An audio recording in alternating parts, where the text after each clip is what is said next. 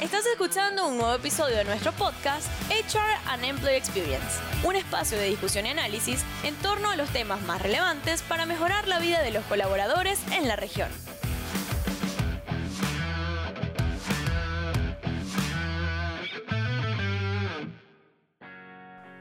Hola, les doy la bienvenida a todos a un nuevo episodio de nuestro podcast HR y Employee Experience. Hoy hablaremos sobre liderazgo en tiempos de teletrabajo.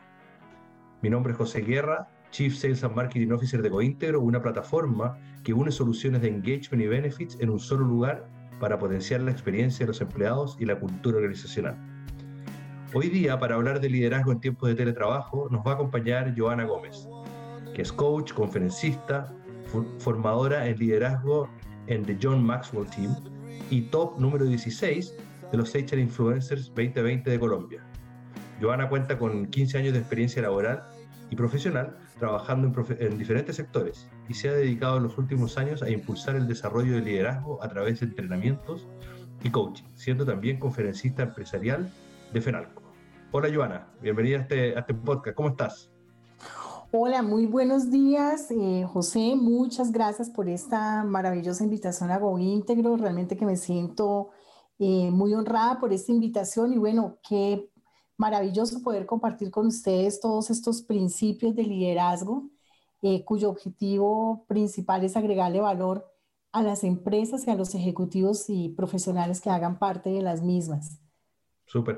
Joana, te invito a que nos cuentes un poquito más de, más de ti. Yo te hice una breve presentación, pero cuéntanos un poquito más para que, para que todos puedan conocerte. Bueno, pues yo soy economista y administradora de empresas, tengo un diplomado en marketing digital, pero más allá de eso, eh, quiero contarles a todos los que nos escuchan que durante muchísimos años yo fui una eh, muy buena jefe, pero una pésima líder, eh, porque uno a veces se, se confunde, recién sale de la universidad, pensando que un cargo o el poder manejar una empresa automáticamente te hace líder. Y desde hace más o menos unos cuatro años yo empecé a investigar y me empezó a inquietar todo este tema de liderazgo porque eh, un líder es aquella persona que trasciende, que motiva y que inspira, aun cuando ya no sea el jefe. Pero a mí me llamaba la atención de que basar el liderazgo en un cargo, eh, si yo era la gerente, pues el día que ya dejara de ser gerente, no iba a seguir siendo la líder. Entonces me di cuenta a raíz de todos los principios de liderazgo y las leyes de liderazgo que aprendí en el Instituto John Maswell, que realmente estaba por un camino equivocado. Y cuando me di cuenta de cuántos errores había cometido en el pasado, realmente pude descubrir mi propósito de vida y era empezar a enseñarle a aquellos profesionales, a aquellos gerentes, CEOs, eh, realmente cómo empezar a construir un liderazgo que fuera trascendente, más allá de, de su cargo y que fuera un liderazgo basado en su ser. Cuando uno basa su liderazgo en el ser, pues realmente cambia vidas, impacta a las personas que lo rodean y indudablemente se va a ver reflejado en unos resultados muy positivos en, en las empresas y las organizaciones. Y no solamente me ha servido a nivel laboral y empresarial, sino incluso a nivel familiar, personal porque a veces incluso uno como padre familia piensa que automáticamente por ser papá o mamá ya es líder y resulta que no es así. Es importante aprender a manejar principios de influencia, principios de comunicación asertiva, principios de empatía, que es de todo lo que vamos a hablar en este, en este podcast. Y realmente es un tema que a mí me apasiona, José. He podido eh, eh, entrenar y formar más de 140 profesionales ejecutivos.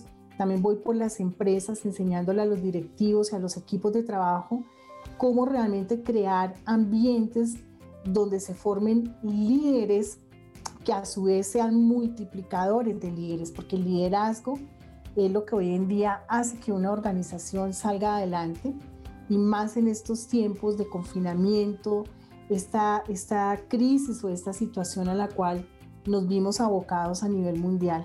Hoy más que nunca está sobre la mesa y la importancia y la relevancia que adquiere el manejar muy bien las habilidades de liderazgo para manejar equipos de trabajo. Exactamente, exactamente. Y, justamente de eso, como decías tú, es lo que vamos, lo que vamos a hablar en el, día de hoy. Hay varios conceptos que nombraste que vamos, vamos a profundizar.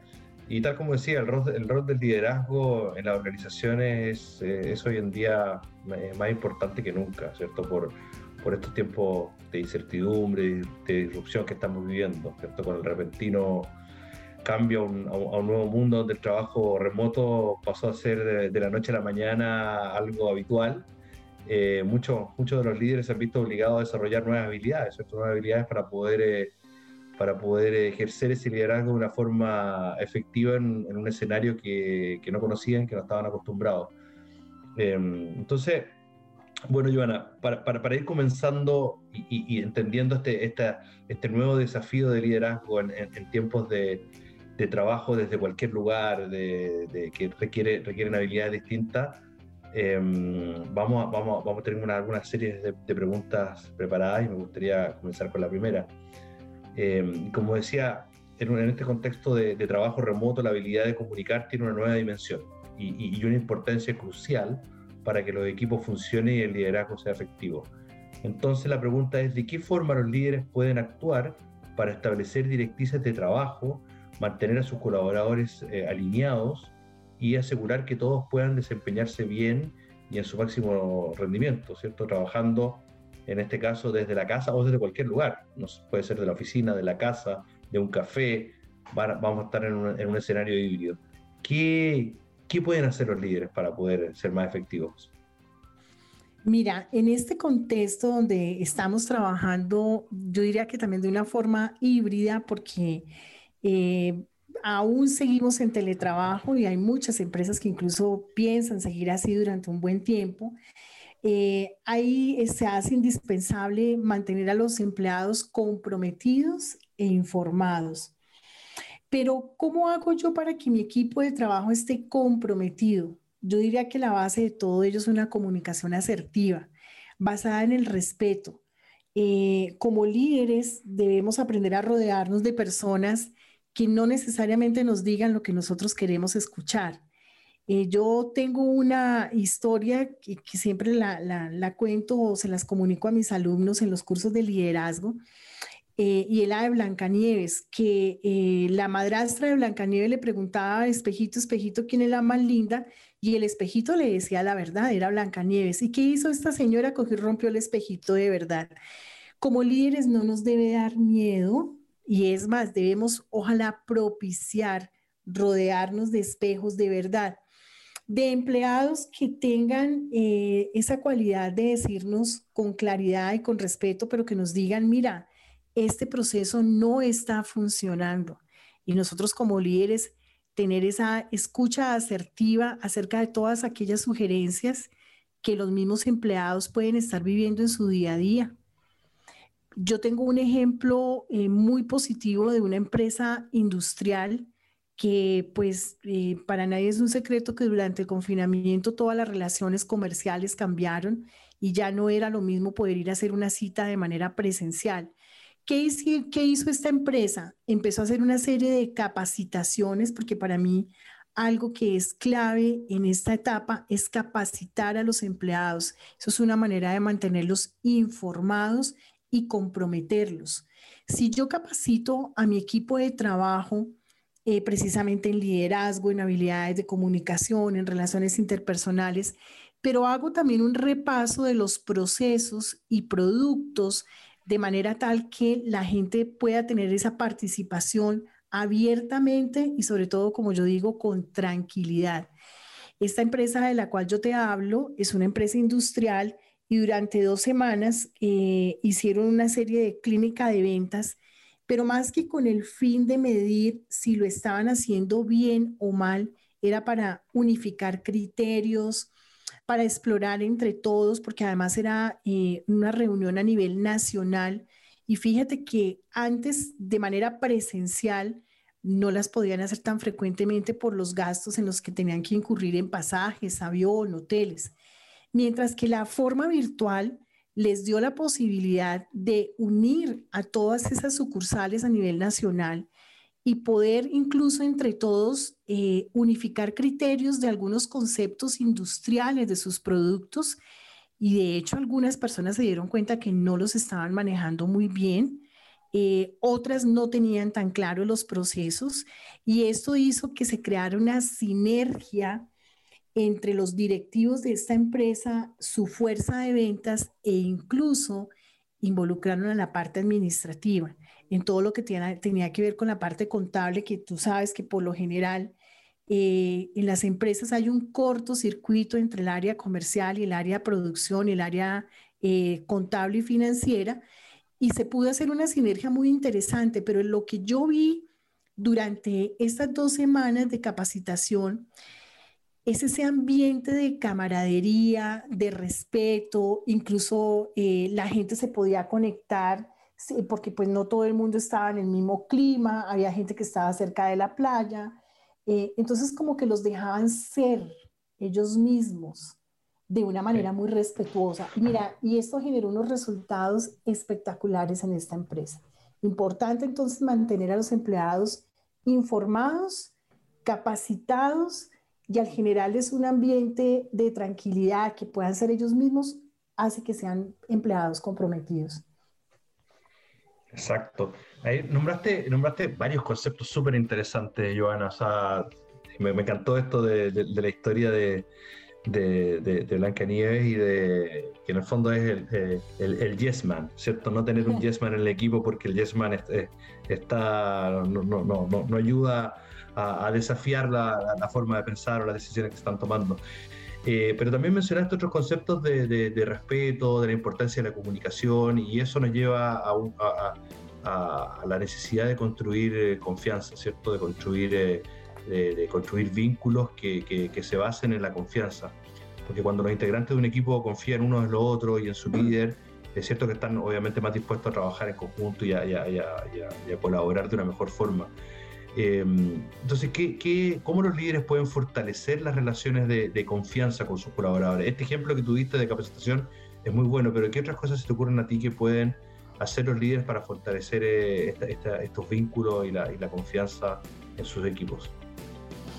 Mira, yo quiero empezar por contarte, em, eh, yo aprendí una fórmula, digamos, para medir la confiabilidad de un líder. Y esa fórmula de la confiabilidad es la sumatoria de, cinco elementos. El primero es el carácter, el segundo es la capacidad, el tercero es el compromiso, cuarto constancia y quinta cohesión. ¿Y a qué hace referencia todo eso? Pues que un líder debe tener una integridad incuestionable, eso hace referencia al carácter, llevar a cabo el trabajo con excelencia, eso es la capacidad, el compromiso, ¿cómo se puede reflejar? Que se pueda acudir a ese líder en todo momento.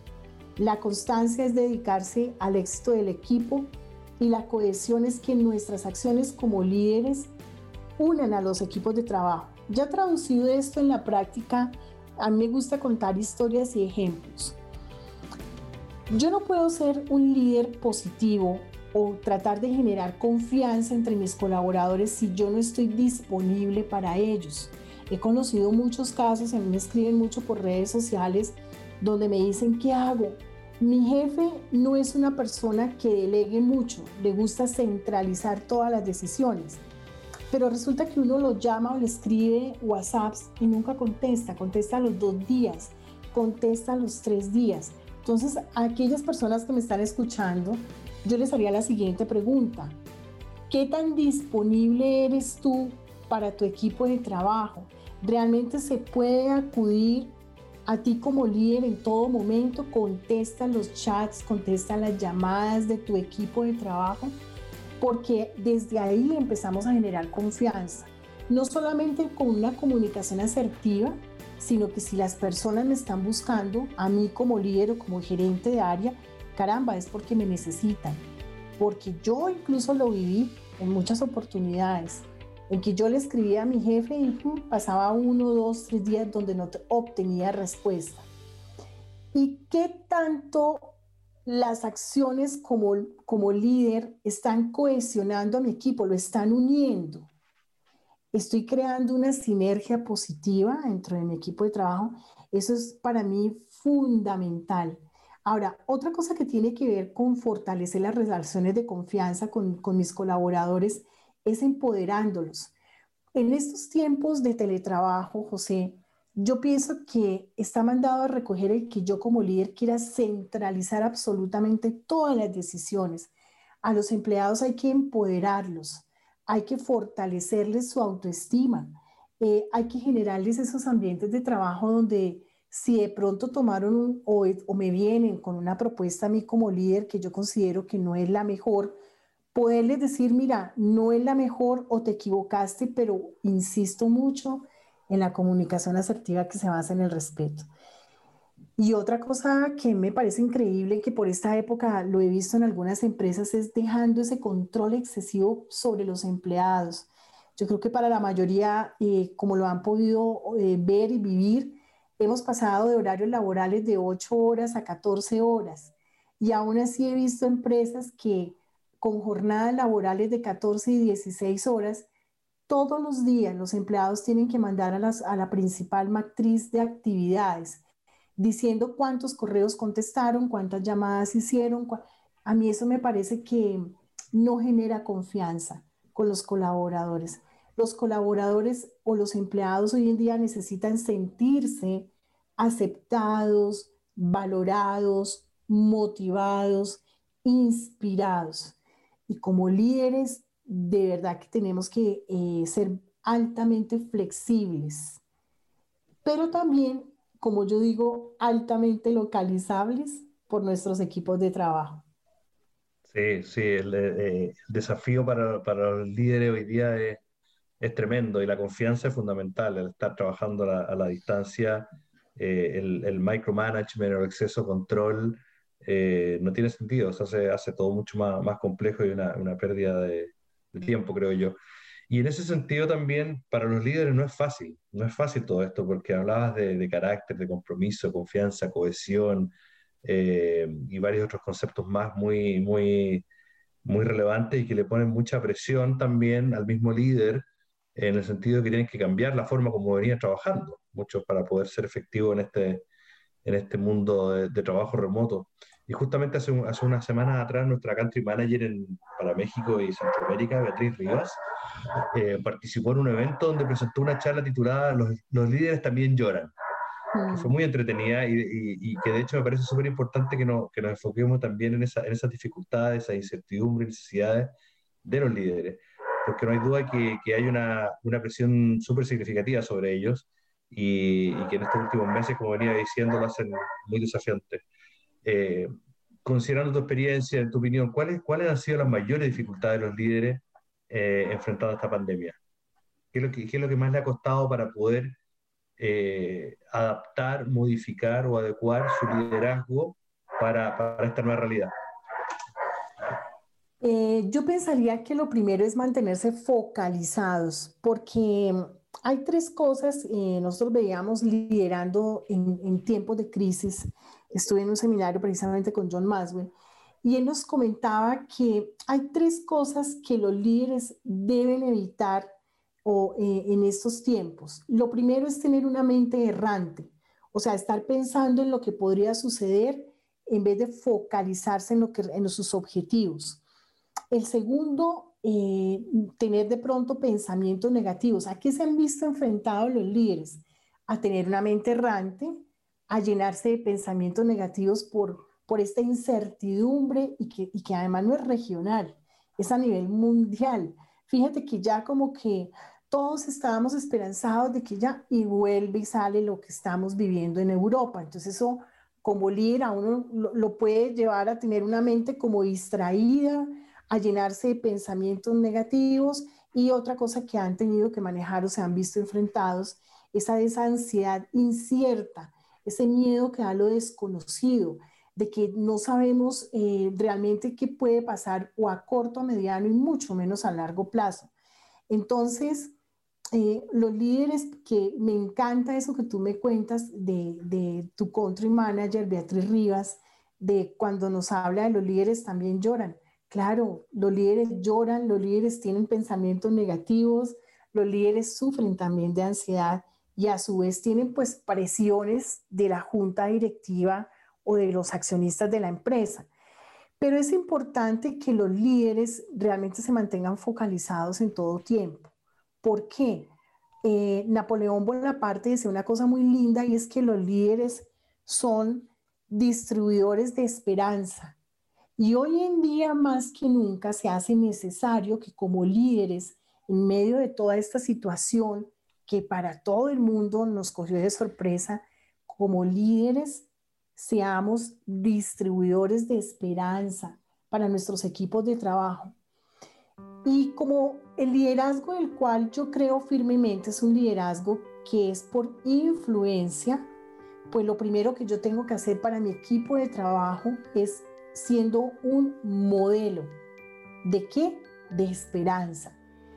Puede hacer que yo como líder tenga ansiedad, tenga pensamientos negativos, de vez en cuando me, me, disperse, pero eso debo hacerlo en privado, no, no porque como líder no pueda mostrarme vulnerable, pero ante mis equipos de trabajo yo debo ser un distribuidor o generador de esperanza. Muchachos, vamos para adelante, todo nos va a salir bien, eh, porque yo debo modelar es con el ejemplo. Es por lo primero con lo cual yo empiezo a tener, a tener una influencia positiva sobre mis equipos de trabajo. Entonces todas esas cosas que, como quien dice, los líderes también lloran, pero por favor llora en silencio, no delante de tu equipo de trabajo. Sería como mi, mi mensaje. Sí, no, eh, eh, eh, absolutamente. Y es que también se relaciona con esto de, cuando uno dice que hay que felicitar en público y llamar la atención en privado. Acá es lo mismo, hay que tratar de mostrarse. Como dice, hay que tener el cuidado también de, de, no ocultar una vulnerabilidad. También no, es, no, es, malo necesariamente, creo yo, mostrarse vulnerable en ciertos aspectos, en ciertos momentos, pero fundamental es lo que dices tú y me encantó mucho esto de de transmitir esperanza, transmitir positivismo, optimismo, eh, una visión y, para así poder motivar y, alinear a, los equipos hacia, hacia, hacia, el desarrollo. Me encantó esto de la, de la, de la esperanza que no había escuchado, no, no, me había tocado escucharlo últimamente. Em, y Joana, eh, volviendo un poco a la, a la contingencia del trabajo flexible, perdón, del trabajo remoto, el trabajo a distancia que estamos viviendo ahora, y, dije contingencia a propósito porque, porque justamente es algo que creo que la mayoría estamos viendo que no que va a dejar de ser una contingencia y va a ser una normalidad, ¿cierto? Que vamos a estar, eh, por gracias a la tecnología, gracias a los cambios en las culturas de las organizaciones, a, poder, eh, muchas personas, no todos, dependiendo de la función de cada uno, poder trabajar en forma remota, total o parcialmente. De hecho, hay estudios que dicen, un estudio de Gartner que habla de que más del 70%, casi el 74% de las empresas tiene previsto trasladar por lo menos al 5% de sus empleados en forma permanente a, trabajar en forma remota. Y, en ese sentido, ¿qué, ¿qué, habilidades duras y blandas los líderes tienen que desarrollar para incorporar esta flexibilidad eh, en, eh, en su gestión? Pues mira que que hay una cosa que está surgiendo con toda esta situación que me, me, encanta la nueva definición. No sé si ya la habías escuchado, pero ahora no se está hablando tanto de hard skills y soft skills, sino de distancing skills, que quiere decir, es, es una combinación híbrida, llamémoslo así, entre habilidades. Es un nuevo grupo de competencias, llamémoslo así, entre las hard y las soft. No lo había escuchado, me parece súper interesante. Sí, distancing, distancing skills, es una simbiosis, digámoslo así, entre las competencias blandas y duras. E incorporan eh, eh, todo aquello que se requiere para todo este tema de teletrabajo, porque es que todo el tema de estar trabajando desde casa pues ha generado nuevas experiencias y exigencias, tanto en la comunicación como en la gestión del trabajo. Entonces, fíjate que los, los líderes hoy en día tienen un reto en aprender a gestionar tanto lo presencial y lo virtual. Ya hay empresas que dicen sus empleados van dos veces por semana, pero los otros tres están en casa. Entonces, eh, dentro de estas distancing skills, yo, yo, quisiera hablarte más bien de estas, de las distancing skills, que es lo que se requiere hoy en día. Se necesita liderazgo en remoto, o sea, esa capacidad de inspirar y motivar a otros en la distancia, y eso se hace básicamente con la comunicación, con la empatía. Eh, otra de las habilidades es la agilidad, la adaptabilidad para trabajar con gran tolerancia, porque no es lo mismo, José, yo estar liderando de pronto a un ejecutivo o a una ejecutiva que sea soltera y esté en su apartamento y no tenga de pronto mayor compromiso, a yo estar liderando a una ejecutiva mamá de tres niños pequeños que está trabajando desde su casa, cuando todos los chiquitos andan por ahí corriendo y gritando, no es lo mismo. Entonces yo como líder debo aprender a tener esa empatía y a entender cada entorno. Eh, otra cosa es la colaboración eh, remota, pero estableciendo nuevos modelos de, colaboración en la nube, online, eh, ampliar ese abanico de posibilidades que, en este momento nos, además nos brinda la tecnología actual. Otra habilidad que poco se habla, pero que es fundamental, que ya lo habíamos hablado, es generar confianza. Confianza entre colaboradores, no ponerlos a hacer matrices a las 10 de la noche, sino medir a las personas por resultados y escucharlas. Como líder también debo tener, yo hace poco le decía a una directiva que estaba entrenando porque era bastante estricta, y es aprender a gestionar las emociones de mi equipo de trabajo. Y yo le dije a ella, ¿tú por qué no tratas de hacer un café virtual, así sea una vez cada 15 días, y vas tomándote un cafecito virtual y va hablando por Zoom 10 minutos con tu gente? ¿Cómo estás? ¿Cómo te ha ido? Y, mira que lo hizo y se encontró con unas situaciones de trasfondo eh, bastante complejas que ya no tenía ni idea. Y esto es súper importante porque la gente hoy en día, como yo te decía, la gente quiere sentirse aceptada y valorada. Otra habilidad de las distancing skill, el poder del reconocimiento. Se hace muy importante por estos tiempos decirle a mi colaborador, oye, gracias, Gracias por ese apoyo que me diste para eh, yo poder ir a presentar ese informe ante la junta directiva. Gracias porque sé que eso te tomó que te quedaras hasta la noche, hasta las 2 de la mañana trabajando en el informe. De vez en cuando eso es algo que motiva muchísimo a los empleados. Otra cosa importante que, hay que, que los líderes deben aprender a manejar, ¿sabes qué es? Aparte de la comunicación asertiva, la comunicación escrita porque si, si debemos tener cuidado con lo que decimos, yo diría que hay que tener tres veces más cuidado con lo que escribimos. Hay que tener em, como esa gentileza, esa gallardía a la hora de escribir un correo. Saludar, buenos días, muchas gracias, saludo cordial. Que no se pierdan esas buenas maneras de comunicación escrita.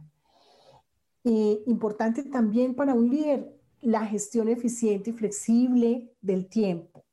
La gestión eficiente y flexible. Eficiente en que yo hace poco publiqué un post donde decía, bueno, si a un colaborador le programan unas seis reuniones al día, ¿a qué horas trabaja? Entonces yo como líder, si soy una, un adecuado gestor eficiente del tiempo de mi equipo de trabajo, pues yo propondría que dejemos las reuniones para los martes, pero mi colaborador tiene que tener tiempo para trabajar. Y flexible es que realmente las personas, aun cuando están en la casa, eh, también necesitan su espacio familiar. Entonces, ¿por qué lo digo, José? Porque de verdad que se ha vuelto muy normal pasar de un horario que antes era de ocho horas eh, pero resulta que esas tres horas que se iban en transporte, más la otra hora que se iban almuerzo, cuatro horas, se las estamos sumando a las horas en casa. Entonces no nos da como remordimiento, llamémoslo así, como líder de que un colaborador empieza a las 8 de la noche y termina a las 10 de la noche sin tener espacio para compartir con su familia. Tampoco podemos dejar de lado la dirección por objetivos, eh, sin que, digamos, perdamos el norte de que tenemos que hacer una medición en los resultados obtenidos. Entonces, fíjate que es una combinación entre, es una combinación híbrida entre las, eh, eh, las competencias duras y blandas. Yo diría que son las nuevas competencias de, de esta nueva realidad, que son las distan distancing skills. Me fascina ese término.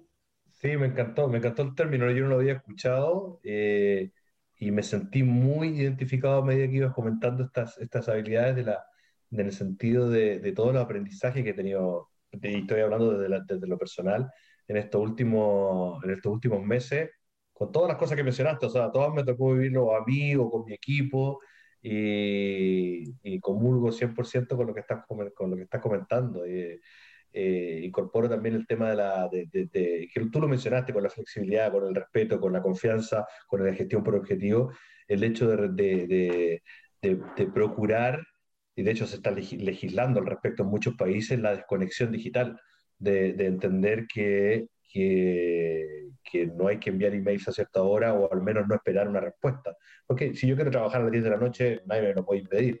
Pero y, si mando un mail a alguien, no esperar una respuesta inmediata eh, para poder ser respetuoso de la, de, la, persona de cada uno, de la, de la vida personal de cada uno. Así que, así que nada, excelente, me, me encantó mucho todos estos conceptos de, eh, que mencionabas recién.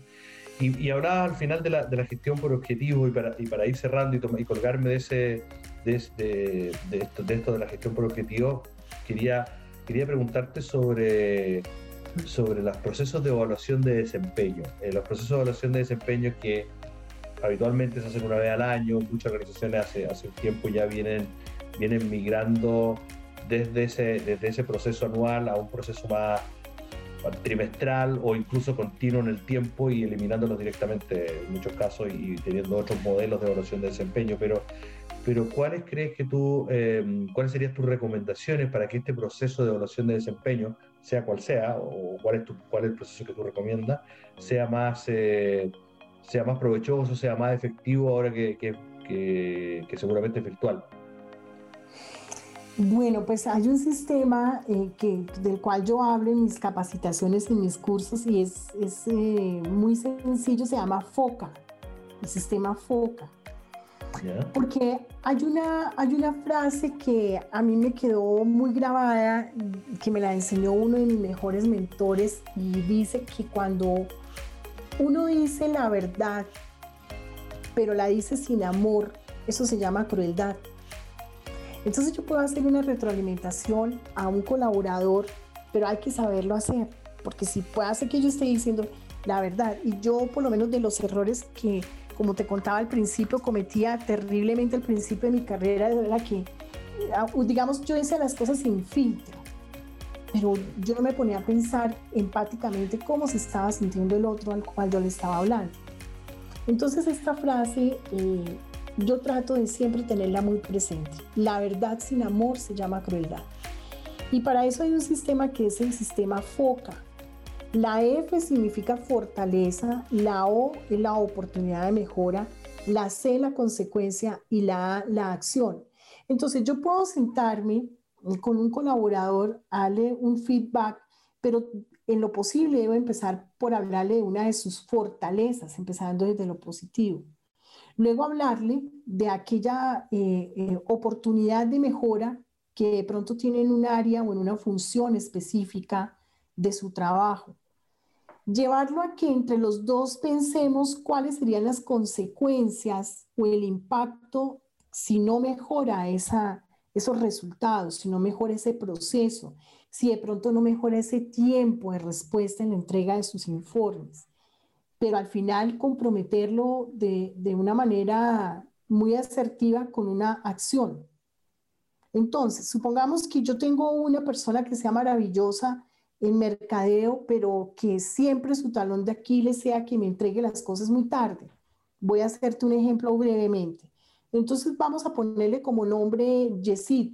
Entonces yo le digo, mira Yesid, tú eres un diseñador, de verdad que los, tú eres una persona altamente creativa. Ahí le estoy hablando de la fortaleza. Sin embargo, considero que tú tienes una oportunidad de mejora en esos tiempos de respuesta con la entrega de tus trabajos. Porque de seguir así, nos estás perjudicando a todo el área de mercadeo que a su vez le estamos quedando mal a la gerencia general. Entonces yo quisiera eh, invitarte, Yesid, que a partir de esta semana, normalmente tus, tus trabajos los entregas con tres días de, demora. A partir de hoy, eh, ¿cuándo me los vas a empezar a entregar? ¿En qué fecha y a qué hora? Y necesito que hagamos un acta de esto y lo dejemos por escrito. Entonces, fíjate que le hice la observación, pero no como a veces hacen muchos jefes que dice, llaman al empleado y explotan y le dicen, es que usted es un incumplido, usted no sirve para nada, es que, y, la, y lo peor, José, la gente sale molesta, la gente sale herida, pero no cambian, siguen por las mismas. Mientras que yo pensaría que con este sistema FOCA, insisto, fortaleza, oportunidad de mejora, consecuencia y determinando una acción de mejora, eh, las personas tienen la oportunidad o de contarme por qué me lo está entregando tarde o de reflexionar, hacer una introspección de cómo van a hacer para mejorar ese comportamiento o ese proceso que los está llevando a obtener resultados no muy positivos. Eso sería mi recomendación. Sé que hay muchas más. Y virtualmente em, yo lo haría como, yo, yo soy muy amiga del café.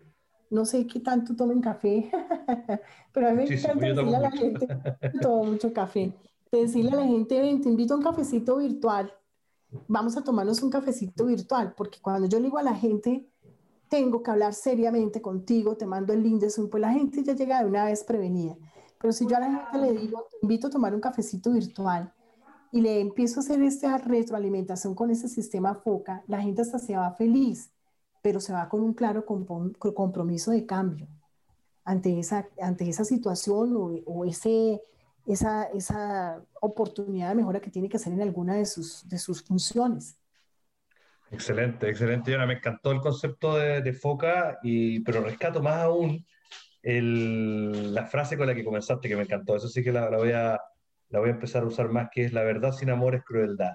Eso me, me gustó muchísimo y, que se aplica, y se aplica perfectamente eh, con el concepto FOCA que explicaste. O sea, se puede, se puede llevar a la, práctica eh, siguiéndose ese, ese formato, esa, esa metodología.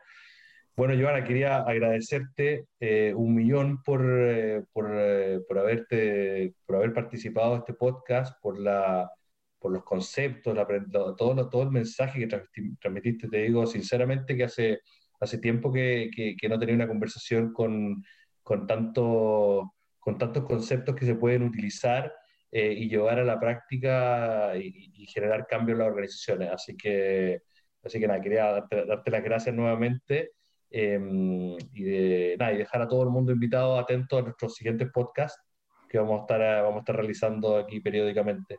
Y Joana, no sé si quieres algunas, algunas palabras para, para poder, eh, o algún mensaje que quieras transmitir para, para cerrar? Pues darles muchísimas gracias a, a ti, José, a Go Íntegro, por, por esta invitación. Eh, y bueno, a todas las personas que nos escuchan, eh, poderles decir que estoy plenamente convencida que cada uno de ustedes lleva un líder por dentro. Solamente hay que, primero que todo, que se lo crean, que lo descubran y que lo hagan crecer día a día y que no dejemos de lado que el verdadero liderazgo no está basado en un cargo gerencial, ni el que yo sea el jefe, está basado en la influencia que yo tenga sobre mis equipos de trabajo y mis colaboradores. Ese es mi mensaje y bueno, ya saben todos que me pueden encontrar en LinkedIn como Joana Gómez Rivera y, y estoy para servirles. José, muchísimas gracias. Muchas gracias, muchas gracias a ti, Joana, y saludos a todos y que tengan un excelente día o noche, depende de cuando estén escuchando este, este podcast. Adiós a todos, gracias. Chao, chao. Gracias por acompañarnos en un nuevo episodio de nuestro podcast HR and Employee Experience, podcast realizados por Go Integro, sobre los temas más relevantes orientados a mejorar la vida del recurso más importante que tienen hoy las organizaciones, sus colaboradores.